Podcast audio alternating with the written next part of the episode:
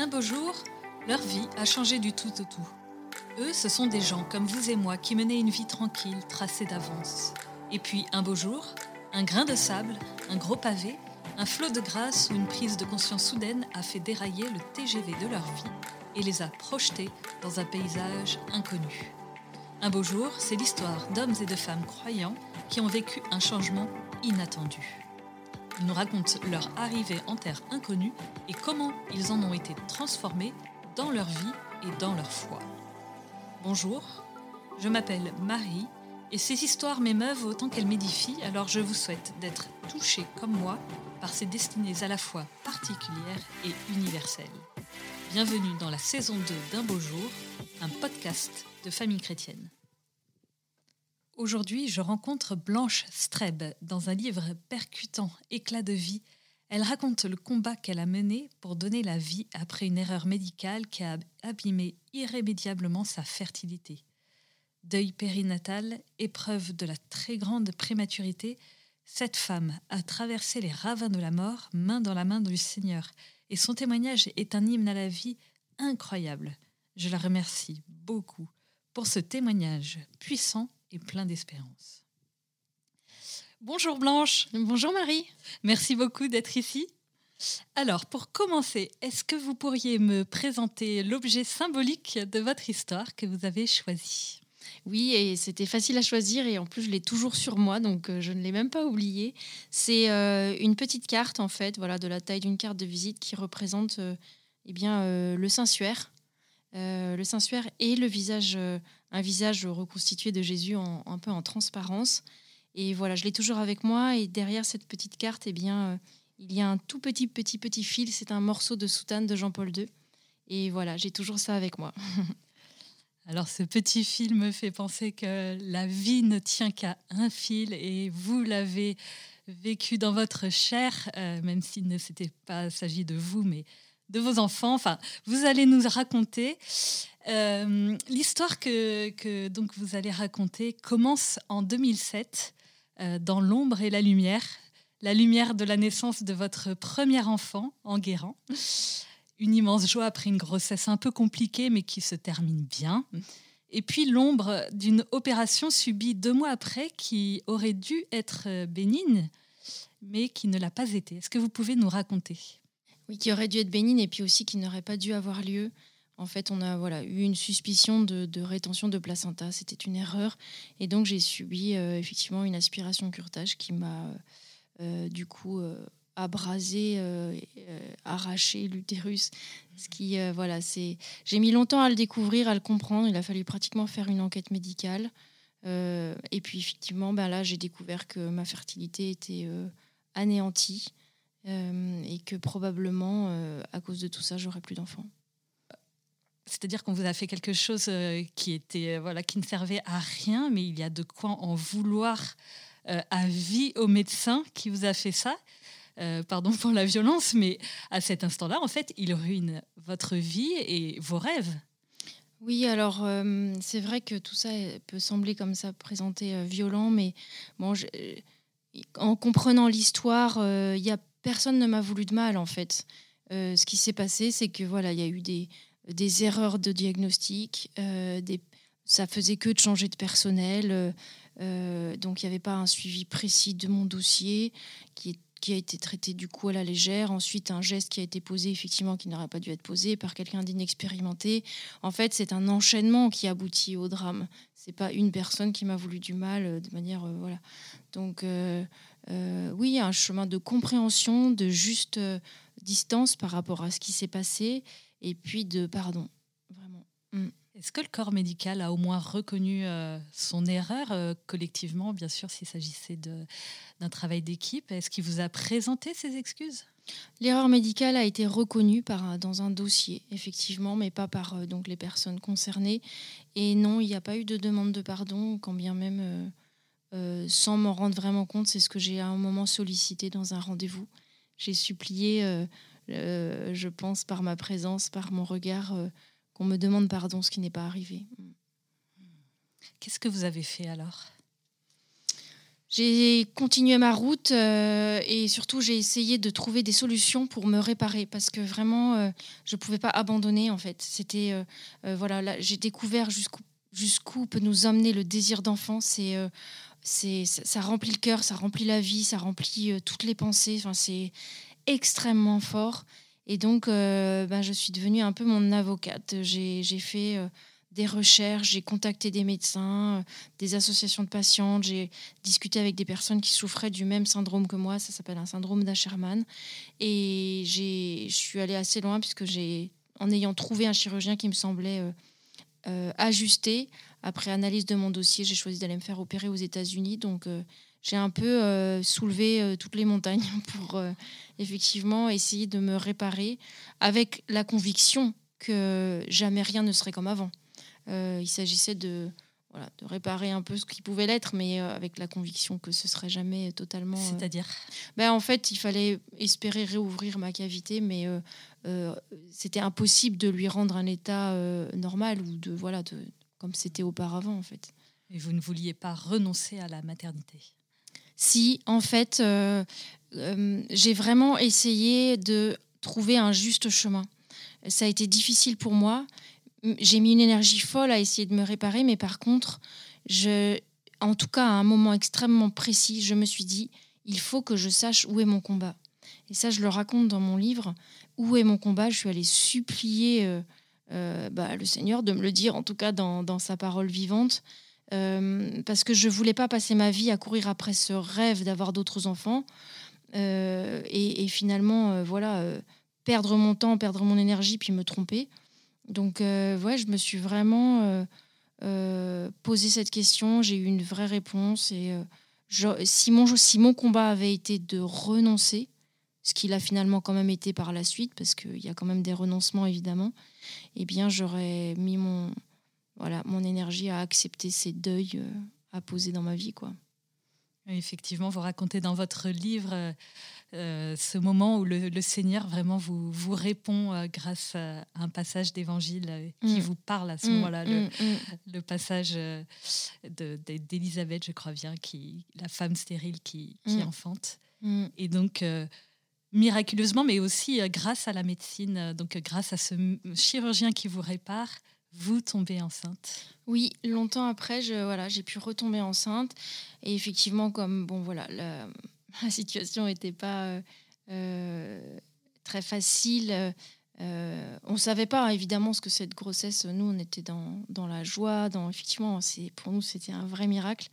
On ne savait pas exactement, enfin on s'attendait pas à perdre ce bébé, ce qui malheureusement s'est produit.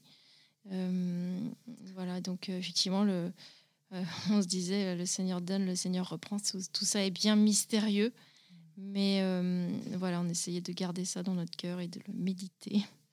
Oui, parce que donc c'est merveilleux cette nouvelle grossesse. Mais malheureusement, à cinq mois à peine, euh, l'accouchement se déclenche euh, beaucoup trop tôt en fait. Oui, beaucoup trop tôt. Et donc il n'y avait pas de. À l'époque, ce qu'on a prononcé comme parole, c'était pas de considération fétale, ce qui est voilà, assez, assez difficile à entendre effectivement, c'est beaucoup trop tôt pour qu'il y ait une prise en charge. Donc, euh, C'est ça que ça veut dire Parce que considération fétale, on ne comprend mm. pas trop ce ben, que ça En fait, on ne considère pas euh, le fœtus comme un patient à ce stade-là. quoi.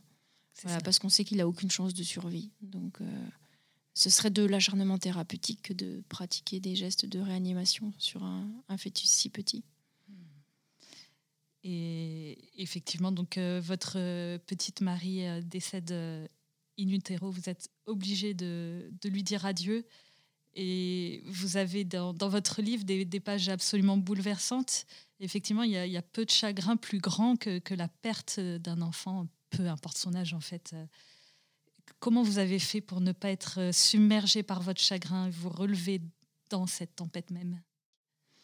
J'ai été submergée. D'ailleurs, je trouve que le mot est bien choisi parce que ça évoque la tempête, ça évoque les larmes, ça évoque vraiment ouais, le fait de partir dans les abîmes, non, mais j'ai vraiment, j'ai vraiment beaucoup, beaucoup souffert. Euh, je me suis effondrée, mais jamais complètement jusqu'au bout. Enfin, j'ai toujours été retenue comme, un, comme par un filet euh, euh, pour pas m'écraser au fond des, des, ravins de la mort. Mmh. j'ai vécu des ténèbres, mais pas. Il y avait quand même toujours, je crois, hein, enfin a posteriori, je, je l'appellerais l'espérance, mais il y avait toujours quand même cette petite, euh, cette petite euh, encre qui, me tenait euh, voilà, la tête hors de l'eau. Ce qui m'a aidé probablement, je crois, c'est de m'autoriser à être malheureuse, de me dire que c'était un temps des larmes. Et j'ai pas essayé de faire semblant, de m'en sortir trop vite, de reprendre tout de suite le boulot, de faire au fond comme si ne rien n'était parce qu'il n'y avait plus rien, rien n'était plus. Et j'ai quelque part, j'ai consenti à vivre cet effondrement. Hum, et, c'était difficile, mais je crois que je me suis dit, pleure tout ce que tu as à pleurer et après tu verras comment euh, rebondir. Ce qui m'aidait aussi, c'était évidemment mon mari et surtout mon fils qui, euh, du coup, était encore petit. Hein. il, avait trois, il, avait, il, allait sur ses trois, trois ans, quoi. Et qui, lui, était plein de vie. Il, quémandait notre joie. Euh, et, et, je me disais toujours, il aura qu'une enfance. Euh, quand bien même tu n'auras plus d'enfants, ben celui-là, il vaut tous les enfants euh, en lui-même. Il est déjà unique, précieux, et voilà. Et surtout, ouais, il n'aura qu'une enfance. Et, on lui a jamais rien caché. Je lui ai jamais caché mes larmes. On n'a jamais fait semblant. On lui a souvent expliqué pour pas qu'il reste dans des dans des, des formes de secrets où, le, le, ce qu'on imagine est pire que ce qui est dit. Euh, voilà, avec évidemment délicatesse et ce qu'il peut comprendre et entendre pouvait comprendre et entendre à, son âge, évidemment, mais en tout cas, euh, il y avait une, relation qui était euh, belle, saine, joyeuse, et ça, c'était extrêmement important pour nous. Et il n'était pas notre médicament, pas du tout, mais il nous donnait des forces de vie et il nous, voilà, un enfant, c'est tellement dans l'instant et dans la vie que ça, c'est extraordinaire. C'est vrai que c'est très beau cette relation que vous décrivez avec Enguerrand dans votre livre, cette relation que vous faites toujours attention à ajuster. J'invite vraiment les, les auditeurs à, lire, euh, notamment pour ça. C'est vraiment très beau. Et euh, donc, euh, vous êtes croyante, vous avez évoqué, on a déjà évoqué Dieu, etc.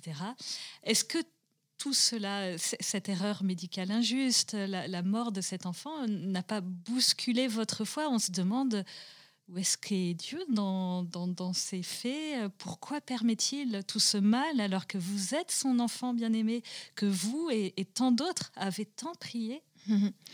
Oui, bah, je crois que j'ai eu euh, vraiment beaucoup, beaucoup de, de, chance, de grâce, on peut dire, dans tout ce parcours, parce que j'ai eu des signes visibles tellement forts que justement, je n'étais pas seule, que Dieu ne voulait pas ce mal, le mien, celui que traversent d'autres personnes, toute l'humanité, l'histoire de l'humanité, mais que, euh, euh, au contraire, il est. Euh, enfin, moi, j'ai vraiment senti à plusieurs reprises qu'il pleurait plutôt avec nous. ce qui m'a fallu le chemin qu'il m'a fallu faire, c'est quand même de me dire il n'y a pas de malédiction, personne te veut du mal. Euh, enfin, en tout cas, ce qui se passait n'était pas contre moi euh, et j'étais pas maudite. Enfin, c'est vrai qu'il y a eu un enchaînement infernal qui s'est mis en place, comme malheureusement souvent dans les épreuves, mais ce n'était pas. Euh, personne s'acharnait sur moi. Et ça, vraiment, j'ai eu des grâces pour le comprendre tout de suite, assez vite. Et voilà, c'est souvent un pas en avant, un pas en arrière. Mais euh, en tout cas, par exemple, quand j'ai perdu mon bébé, j'ai vraiment eu un, signe extrêmement fort qui m'a fait comprendre que euh, Dieu pleurait avec moi et que, euh, comme le dit Paul Claudel, voilà, il n'est pas venu empêcher, empêcher la souffrance. il n'est même pas venu l'expliquer, mais il est avec nous pour nous faire habiter cette souffrance de sa présence. Et ça, euh, je l'ai charnellement euh, vécu. Vous pouvez nous raconter ou c'est trop intime? Non, non, je peux le raconter, puis ça fera un lien avec la petite image mmh. euh, dont je parlais au début. voilà, quand on a compris que j'allais perdre Marie, c'est un épisode qui a duré trois jours. et donc le dernier jour, ben, l'accouchement devait être déclenché. Et c'était évidemment quelque chose de, douloureux à vivre. Et donc j'ai passé cette journée de, euh, de déclenchement avec cette petite carte que j'avais, avec la, ce petit fil de, de soutane de Jean-Paul II, euh, voilà, en, en, suppliant, en suppliant de lui qui est, il était le pape de la vie, euh, de m'accompagner, de m'accompagner dans, dans, ce difficile au revoir. Et, et, et, donc ça a duré quand même, voilà, plus d'une journée tout ça. Et en fait, finalement, quand la naissance a vraiment eu lieu, eh bien, notre bébé est né à 21h37. J'ai vu l'heure dans la salle de couchement parce qu'il y avait une grosse horloge. Et immédiatement, euh, je me suis rappelé que eh bien, Jean-Paul II était mort à 21h37. Je me souvenais de Ah. ça parce que tous les médias parlaient toujours de l'heure de la mort et ça m'avait beaucoup marqué. Je m'en souvenais en fait. Et, et c'était un samedi soir comme lui, la veillée d'une solennité comme lui, puisque nous, on était dans le week-end de la Toussaint, ce qui en soi est assez porteur de sens aussi. Et en fait, ce signe qui peut sembler euh, anodin pour moi, mais m'a ancré dans l'instant, dans cette euh, absolue certitude que c'était le moyen qu'il avait trouvé pour me dire je suis là, Jean-Paul II, d'accord, mais surtout, c'est le Seigneur qui est là. Euh, je t'ai montré comment, mais bien sûr, tu comprends bien que moi, je n'étais que son vicaire. C'est lui qui est là avec toi. Et, euh, et ça a été un cadeau énorme parce que je- mon, mon deuil a commencé par cet événement fondateur qui m'a aidé au quotidien à me dire t'es pas seul. Même dans le pire moment, euh, le Seigneur était. Exactement. vraiment Ouais. Alors vous avez effectivement une, une grande foi, vraiment ça, ça transparaît dans, dans votre livre, une foi un peu folle, mais de cette folie évangélique euh, qui n'est vraiment pas la sagesse de, de ce monde, parce que effectivement après tout ça, vous, vous osez contre, après un certain moment hein, évidemment, vous osez contre toute espérance euh, demander au Seigneur un, un autre enfant vivant cette fois-ci. On va peut-être en dire quelques mots, mais avant ça, je voudrais savoir quelque chose. Donc, il y a eu cette période après la mort de Marie qui a été difficile, évidemment. Et vous écrivez notamment que votre couple prend l'eau. Et en effet, quand on est soi-même si plein de souffrance, de tristesse, euh, comment s'ouvrir à la peine de l'autre Fut-il notre conjoint? Comment vous avez traversé ça? C'est vrai que j'ai vraiment tenu à, partager ce, qu'on a vécu euh, vraiment à cœur ouvert et à ne rien embellir et rien enjoliver. Et donc j'ai partagé ce que traverse un couple qui perd un enfant, un couple, no- nous, évidemment, c'est toujours, je, je connais que mon histoire, hein, mais j'ai vraiment rien voulu cacher de ça parce qu'on a souffert énormément. Euh, on n'arrivait plus à se parler. On était euh, comme des fantômes l'un pour l'autre. euh, parce qu'on souffrait trop et qu'on savait pas se dire sa souffrance. En tout cas, moi, je n'arrivais pas à dire ma souffrance. Euh, et et, c'est vrai qu'on a un couple qui prend l'eau, quoi, voilà. Et on a été. Moi, je me disais toujours, bon, il faut peut-être patienter, tout simplement. Il n'y avait pas de peur, en fait, heureusement. C'est-à-dire que voilà, c'était hyper dur, mais c'était sans peur, étonnamment. Euh, et puis, autour de Enguerrand, on arrivait à se retrouver, à vivre des moments familiaux pratiquement normaux. Mais c'est nous deux, on n'arrivait pas à se partager notre souffrance. Et euh, Parce que vous- aviez une manière aussi de la vivre différemment, lui d'une manière plutôt calme, et, et vous, vous aviez besoin de l'exprimer fortement peut-être? Oui, je pense que l'homme et la femme, on, on- on a vécu les choses vraiment très très différemment. Euh, l'homme, le père, souffre pour euh, évidemment pour lui et aussi beaucoup pour sa femme, dont il a envie de prendre soin. Donc il s'efface un peu derrière la. Parce que aussi, dans, voilà, on s'imagine toujours que c'est plus dur pour la mère, donc euh, parce qu'il y a voilà, évidemment tout ce qui est charnel qui, qui se rajoute et qui n'est pas du tout anodin. Mais donc l'homme peut avoir tendance à s'effacer, à moins prendre soin aussi de sa souffrance et à, être moins soutenu aussi par les autres. Voilà, et, effectivement, l'immense différence aussi, c'est que moi, j'avais à gérer euh, euh, une sorte de culpabilité, même si elle n'était pas... euh, Culpabilité? bah oui, même si c'était pas euh, rai- raisonnable en soi, mais comme ça passe par mon, ça passait par moi, ça passait par mon corps, ça passait par voilà ce que je pouvais considérer comme ayant été mon incapacité à sauver mon propre enfant, même si c'est pas euh, rationnel, Oui. c'est impossible de, de ne pas avoir ces pensées-là, de ne pas le porter en fait, comme on porte son enfant, on porte euh, son, son, son- voilà. Et ça, j'ai eu à gérer ça, ce qui était vraiment très difficile. Euh, pas facile à expliquer, pas facile à comprendre d'ailleurs aussi déjà de soi, pas facile à expliquer. Et puis surtout, euh, impossibilité d'oublier en fait. Parce que un tsunami physique de cet ordre-là ne s'oublie pas en fait. Pas tout de suite, pas d'ailleurs probablement jamais, même si c'est moins douloureux au fur et à mesure du temps évidemment. Mais euh, et ça, l'homme ne le, ne le vit pas en fait. Euh, cette partie-là est, voilà, spécifique de, de la maman et donc forcément on vit les choses différemment. Mais c'est voilà, a posteriori, a posteriori, je me dis c'est peut-être une bonne nouvelle qu'on vive, qu'on vive pas les choses exactement pareil, parce que ça, l'homme aussi, ça lui permet d'être parfois euh, dans l'instant, pas complètement que là-dedans. Voilà, parce que c'est vrai quand on vit un truc difficile, on peut être euh, euh, complètement obnubilé, ne penser plus qu'à ça. Mais en fait, il y a aussi d'autres choses dans nos vies. On ne résume pas notre vie à, une souffrance, à une, même si elle est forte. Il y a d'autres choses. Et l'homme, enfin en tout cas euh, le mien, il, nous aidait à voir ça aussi, à réussir à, non pas à fuir, mais à ouvrir les yeux, à voir au-delà des larmes, quoi, et à continuer d'une certaine manière ce qui doit être fait dans notre vie, quoi. Donc c'est finalement, je crois que euh, il y a beaucoup à s'apporter l'un à l'autre et si on réussit à pas se reprocher de pas se comprendre. En fait, il y a à accepter qu'on se comprend pas quelque part. Ah oui, c'est ça. Ouais. Et laisser le temps et finalement, euh, oui, vous avez réussi du coup à, à vous retrouver. Euh, ça a pris son temps, mais après, se sont enchaînées d'autres péripéties. donc, on n'avait plus tellement le temps hein, de se poser des questions. mais en tout cas, voilà, dix ans plus tard, ce qui est chouette, c'est qu'on sent bien qu'il voilà, que tout ça c'est derrière nous et que tout est apaisé, qu'on on, voilà, on est, on est de nouveau une famille euh, voilà, avec, ses, avec ses joies, ses bonheurs, ses folies et que voilà, les grosses douleurs sont derrière et qu'on s'est complètement retrouvés. Ouais. Oui, c'est vrai que vous avez ce, petit grain de folie, en fait, quand même, chacun. Euh, il y a des beaux moments comme ça où, où je ne sais pas, il tire en luge de son fils ah alors qu'on est en plein mois d'avril. Ah il y a des, beaux moments. Et puis, vous le, considérez aussi, euh, vous dites que c'est un peu votre phare dans la tempête.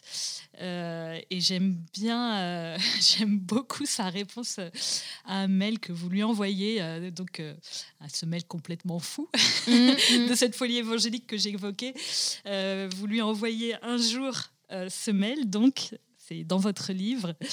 Euh, nous allons refaire cette neuvaine pour demander la grâce d'avoir un autre enfant vivant. Soyons précis cette fois. Dans neuf jours, je tombe enceinte et à la Toussaint, nous saurons. Cliquez, envoyez. La réponse d'Arnaud est immédiate. Sept mots qui résument sa confiance en Dieu et en moi. Oui, demandons à notre Père des cieux. sept mots seulement, mais, sept mots. mais sept mots magnifiques, c'est tout lui, j'imagine. Ouais, c'est tout lui. Ah oui, c'est tout lui. Et euh, ah bah, c'est vrai que euh, là, on a été. et d'ailleurs, j'ai utilisé une phrase dans, dans mon texte de, d'un poème de Lamartine D'où me vient, oh mon Dieu, cette foi dont mon cœur surabonde? C'est ce qui m'est arrivé ce jour-là, où effectivement une parole d'évangile m'est arrivée. Et je me suis dit Mais t'as la foi ou pas? Demande un autre enfant, il est, c'est Dieu tout puissant en fait, tout puissant. Donc, est-ce que tu as la foi? Et, je me suis dit, il faut qu'on redemande un enfant euh, vivant, effectivement, précis, hein, parce qu'effectivement, on avait eu un autre enfant avant, mais voilà, on l'avait rendu assez vite au Seigneur. Mm. Et là, non, on voulait le garder un peu avec nous. Et, hum, et c'était une folie, c'était une folie, mais euh, voilà, effectivement, on a, on a fait cette neuvaine que j'évoque. Je suis effectivement tombée enceinte neuf jours après. Et par contre, à la Toussaint, on n'a pas su parce que j'ai pas osé, euh, j'ai pas osé vérifier. On a, j'ai attendu parce que en fait, euh, la, la, foi dont mon cœur surabondait avait fait euh, un petit pas en arrière et que j'y croyais plus et que je me disais mais t'es qui en fait pour exiger? Mais tu mets le ciel à l'épreuve. Mais j'avais honte de moi en fait. Et, et, donc et voilà. Et alors que en fait, je ne sais pas pourquoi, mais il nous avait entendus et il nous avait exaucés.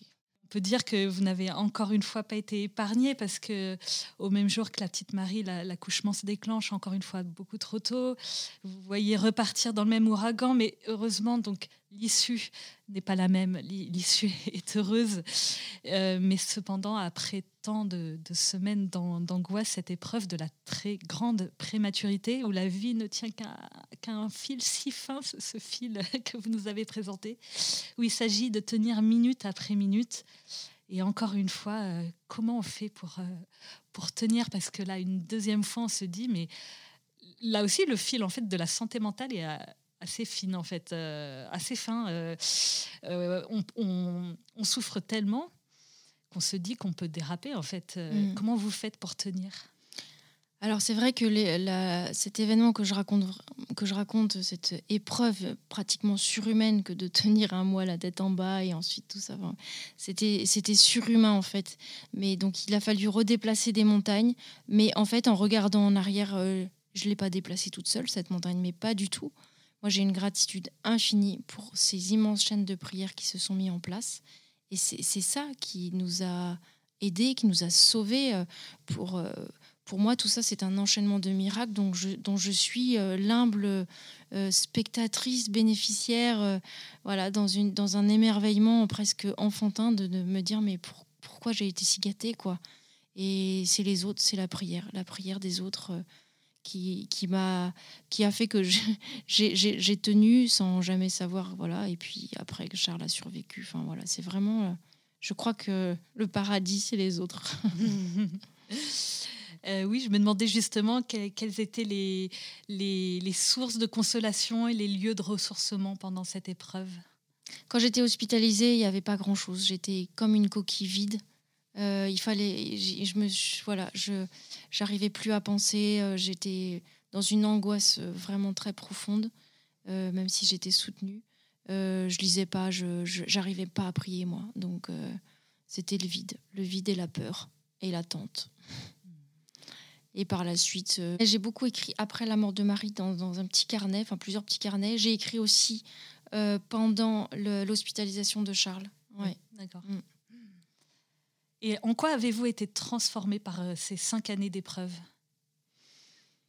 Moi, c'est l'émerveillement sur, sur, la, sur la vie, avec un grand V, sur ce cadeau qui nous est fait de, de donner la vie, sur ce miracle incroyable qu'a voulu euh, le Créateur de transformer l'amour en vie, c'est quelque chose qui m'émerveille, cette euh, fragilité euh, de la vie naissante, parce que c'est vrai que moi j'ai dû m'aliter alors que mon, mon, bébé n'avait que trois semaines quoi, ou un mois, donc c'est fou de se dire qu'il faut prendre soin de quelqu'un qu'on voit absolument pas euh, j'ai vraiment eu à méditer du coup sur la grossesse, mais depuis pratiquement le premier jour, je, ne vivais plus que pour ça pratiquement. Et puis après la grande prématurité, ben, de voir un enfant euh, dans, une, dans une fragilité absolue, c'est presque de la science-fiction parfois la, grande prématurité, hein. et bien de voir ces petites forces de vie et surtout cette relation incroyable que nous avions, que nous vivions en fait, qui est impossible à expliquer. Euh, ce, lien euh, euh, père-enfant, mère-enfant, même chez un très grand prématuré, c'est extraordinaire ce qui se passe. Et ça, ça m'a bouleversé, moi, pour. ça m'a vraiment bouleversé de réaliser, au fond, cette. Ouais, ces forces de vie, cet amour, tout ce qui est invisible mais qui est au fond si essentiel. Êtes-vous devenue une autre femme à la suite de ces cinq années d'épreuve je pense qu'on reste pas indemne quand on vit des choses de cet ordre-là, des, si grandes détresses et des si grandes joies. Forcément, ça modèle, comme l'argile du potier.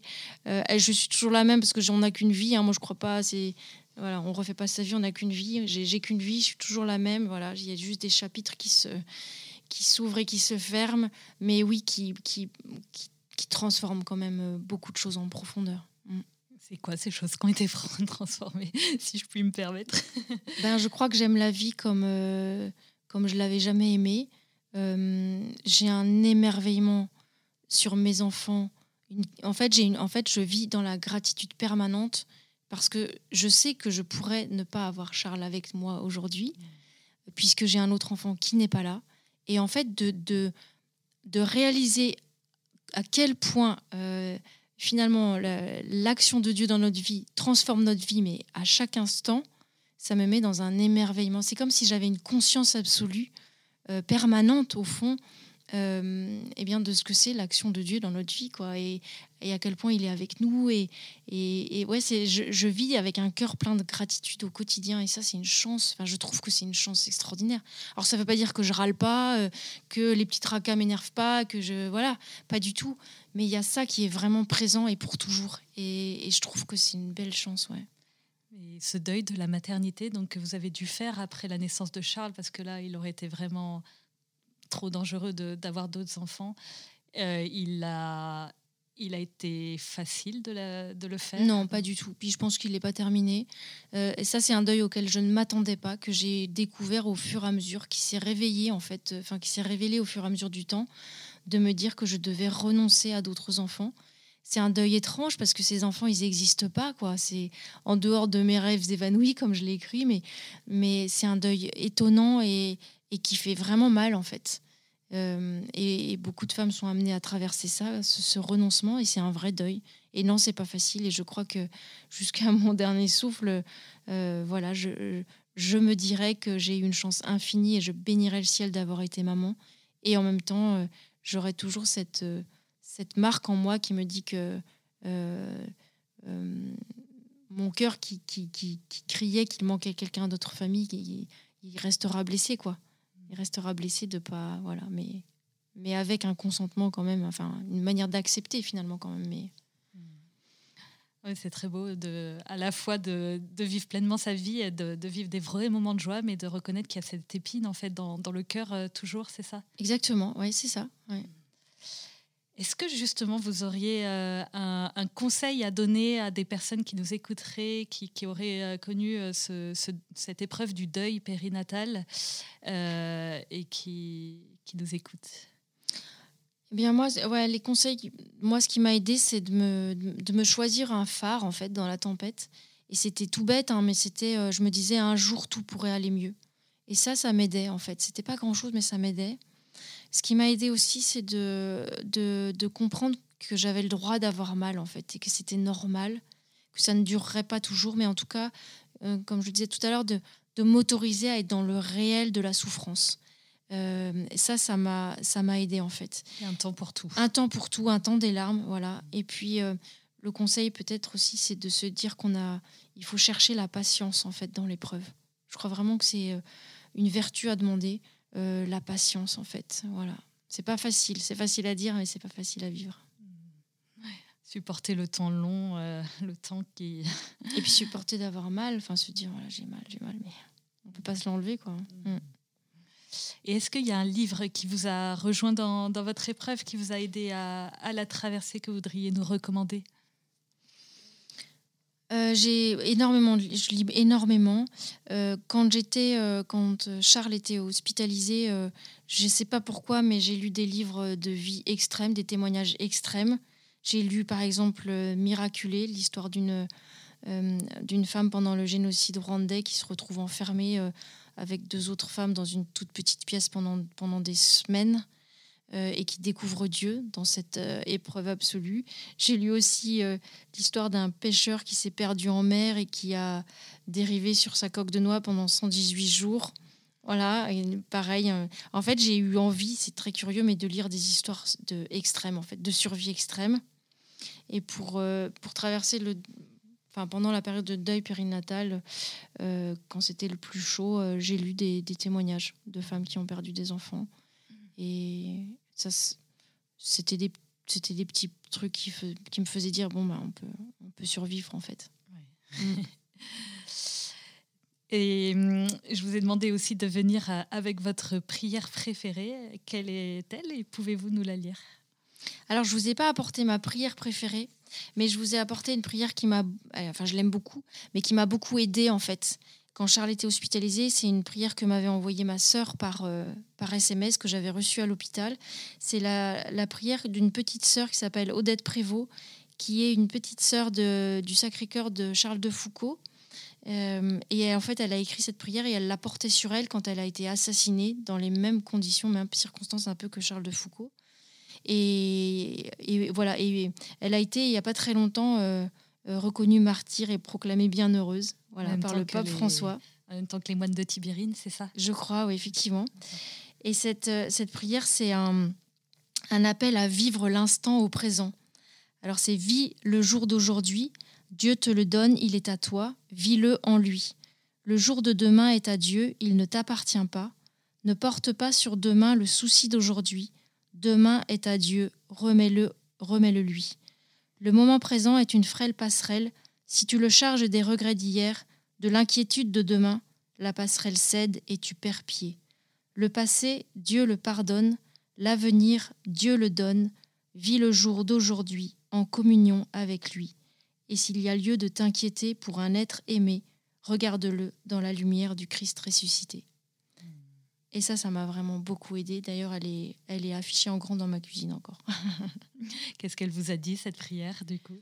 Elle m'a dit vis l'instant présent avec ton enfant. Moi, j'étais dans une telle angoisse que je m'empêchais de l'aimer. Je l'aimais évidemment, ah mais j'avais l'impression de me dire ne ne vis pas complètement cette période parce que tu vas trop souffrir. Parce que moi, j'étais sûre qu'il allait mourir. Le petit Charles. Le petit Charles.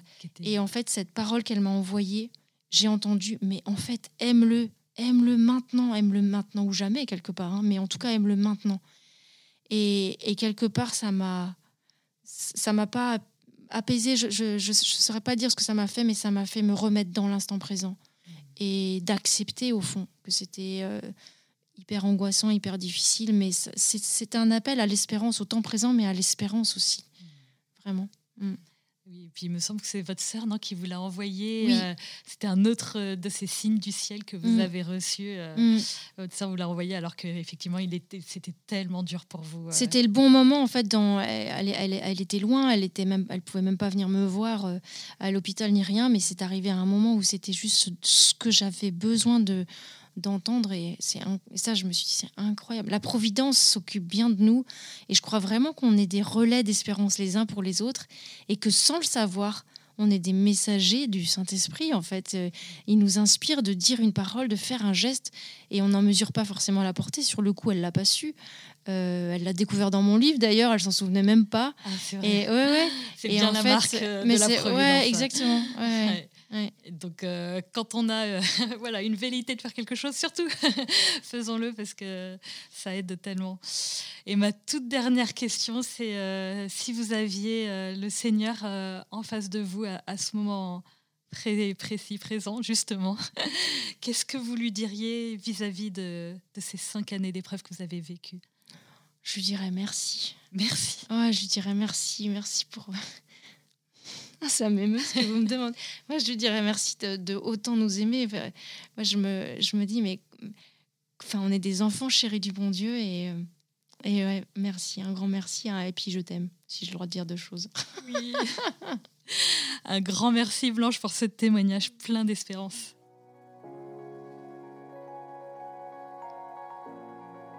Merci de nous avoir écoutés. J'étais très contente de recevoir Blanche et cette conversation m'a beaucoup enrichie.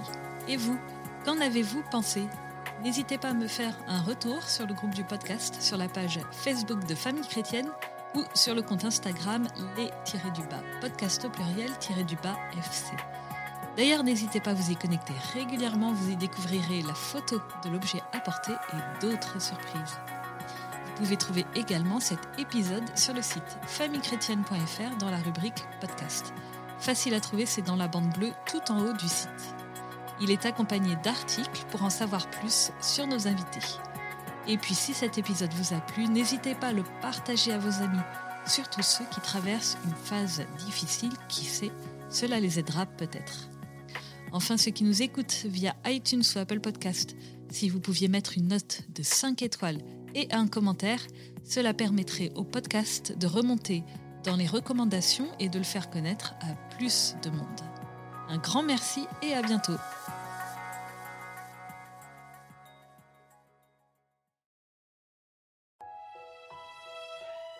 Famille chrétienne vous invite à vivre le temps de carême avec ses contenus dédiés.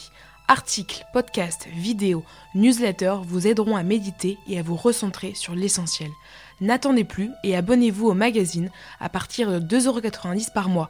Rendez-vous sur boutique.famillechrétienne.fr.